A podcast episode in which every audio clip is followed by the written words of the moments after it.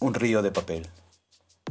Testimonios de otros ojos que me permiten ver.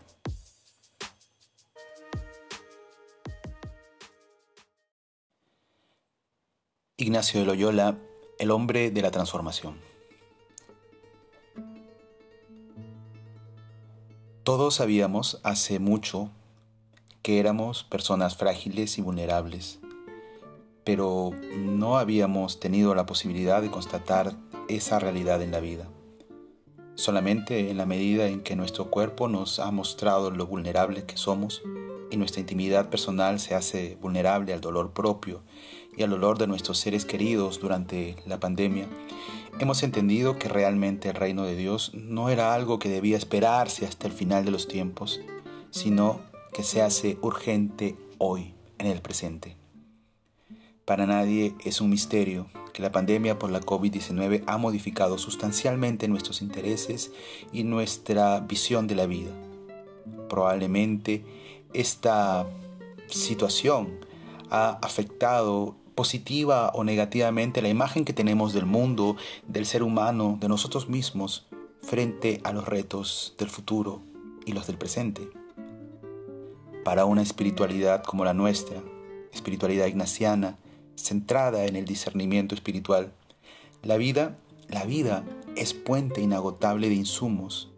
Y pregunta para el discernimiento y la pregunta sigue siendo entonces hoy, ayer y mañana, ¿cuál es la voluntad de Dios? Es verdad que para los ignacianos los ejercicios espirituales son un tiempo especial para la conversión, siempre lo han sido, representan un kairos en el que se da un encuentro entre el Señor y la criatura humana, un encuentro que cambia por completo nuestra vida y la de los demás, un tiempo de gracia, de presencia gratuita del Señor en nosotros. Este año es un año jubilar en el que vamos a recordar la conversión de Ignacio de Loyola.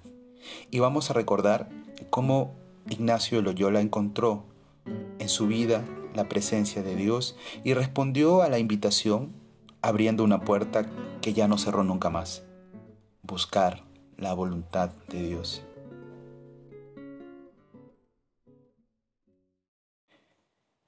Es verdad que la autobiografía de Ignacio tiene a dos protagonistas en su relato, Dios y su gracia, e Íñigo de Loyola correspondiendo, tratando de ser fiel a esa gracia.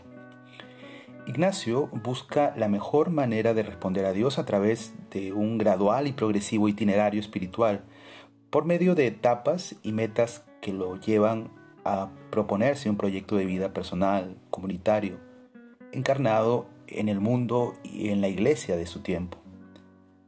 Aparentemente, Ignacio quiere que los que leemos su vida o su autobiografía nos impliquemos en su modo de vivir, que los ejercicios espirituales nos transformen, de tal manera que no lo pongamos a Él como modelo, sino que tengamos a Jesucristo y la experiencia viva de Dios en Él como centro de nuestra vida y que el seguimiento de ese Cristo pobre y humilde, como dice Ignacio, sea nuestro referente.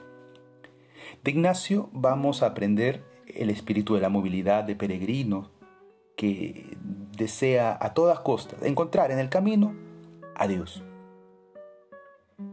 Esta coyuntura de pandemia nos plantea el reto de poder seguir haciendo esa pregunta fundamental de discernimiento, incluso ante las situaciones adversas y de temor que estamos atravesando.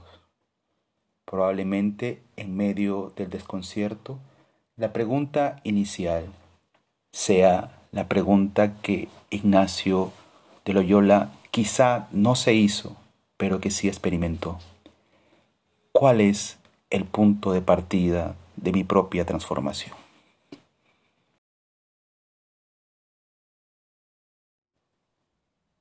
Hasta los 26 años de su edad, fue un hombre dado a las vanidades del mundo y principalmente se deleitaba en el ejercicio de armas, con grande y vano deseo de ganar honra. Y así, cayendo él herido, los de la fortaleza se rindieron a los franceses. Y llegando el día de San Juan, por los médicos tener muy poca confianza de su salud, fue aconsejado que se confesase. Y así recibiendo los sacramentos, la víspera de San Pedro y San Pablo, dijeron los médicos que si hasta medianoche no sentía mejoría, se podía contar por muerto. Solía ser el dicho enfermo devoto de San Pedro, y así quiso nuestro Señor que aquella misma medianoche se comenzase a hallar mejor. Número uno de la autobiografía de Ignacio de Loyola. Ignacio comienza el relato de su vida dictándole a su amigo confidencias para poder relatar lo que desde su sentir había sido su vida. Casi va narrando secretos que siente que comparte con intimidad. Ignacio se reconoce soldado, desgarrado y vano. Ahora ya siendo mayor, mira atrás y hace una síntesis de su vida. Las estrellas alumbran su paso cansino. Fue uno de tantos, uno de la masa, de los que se lleva la corriente, deseoso de triunfar, valiente, arrojado, impetuoso, imprudente, se impone al jefe de la fortaleza de Pamplona. Hay que resistir. El capitán Herrera se arriesga con Ignacio.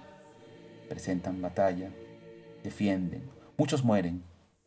Ignacio cae herido, una pierna destrozada y otra herida.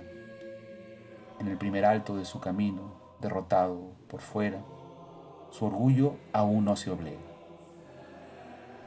Los franceses han vencido respetan al herido, lo trasladan a su propia casa, más de 100 kilómetros en camilla, sufrimientos, heridas, sangre, muerte. ¿Para qué? Internado en la casa solariega de Loyola, a punto de expirar, recibe los sacramentos. El día de San Pedro llega la mejoría. Asombro entre los médicos, se va recuperando. Dios le ha salido a su encuentro. La herida que sufrió en Pamplona fue un momento decisivo en la vida de Ignacio. Fue durante su larga y dolorosa convalecencia que empezó a sentirse interesado en el Señor y decidió que en lugar de buscar la gloria de hazañas militares y el honor del mundo, se convirtiera más bien en soldado del ejército celestial y trataría de lograr conquistas espirituales. Y eso fue lo que hizo. Ignacio siempre había sido un joven apasionado y tras su conversión, su naturaleza impetuosa encontró otro interés que le fascinó, la persona de Jesús.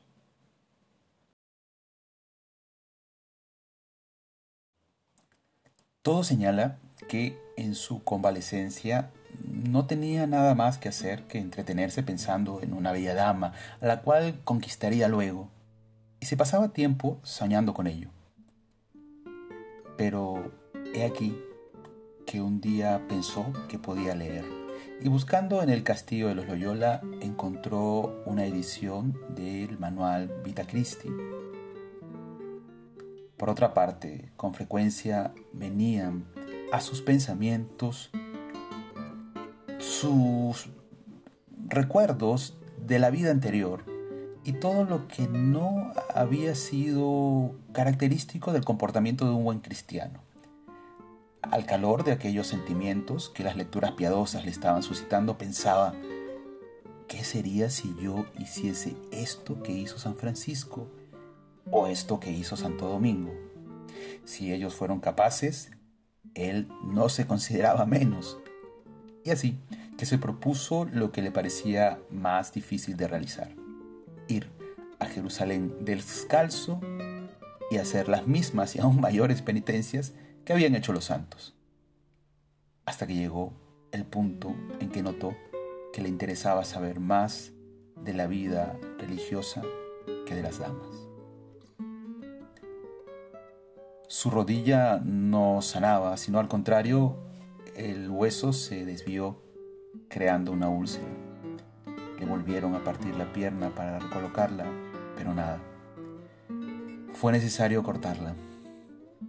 Así que Ignacio fue sometido a tal tormento sin anestesia alguna. Pensó que moriría, pero el pensar en los martirios de los santos le produjo fuerzas para resistir, sobrevivir y plantearse en serio su vida espiritual. Ya cuando estuvo mejor, emprendió una ardua peregrinación al santuario más famoso de España de aquellos momentos, el de Nuestra Señora de Montserrat.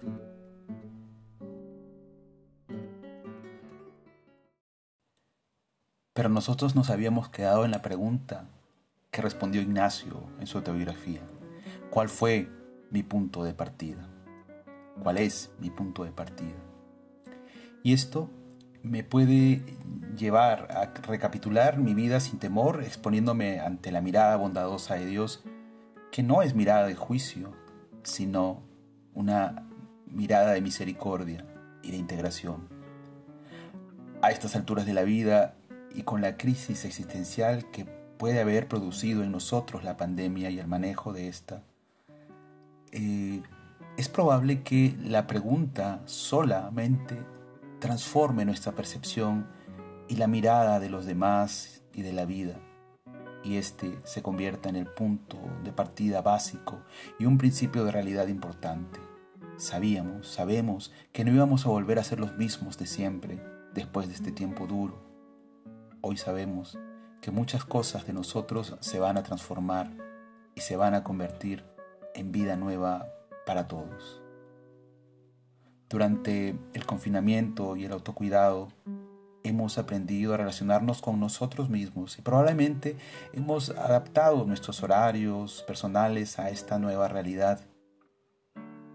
Imaginemos entonces que hagamos una revisión de estos cambios significativos que han llegado a nuestra vida pero desde hace ya mucho tiempo. Cada una de las ideas o imágenes falsas o verdaderas de nosotros, de los demás, de Dios, que hemos tenido que modificar a la fuerza ante la evidencia de que nosotras y nosotros también éramos vulnerables y llenos de defectos como aquellos que no piensan como nosotros. Nos acompaña entonces la fuerza y la vulnerabilidad de Dios ese es nuestro punto de partida. Y desde allí también estamos invitadas, invitados a ser personas de transformación.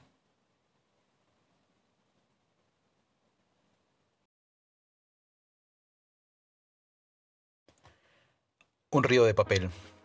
Testimonios de otros ojos que me permiten ver. Nos vemos en el siguiente episodio.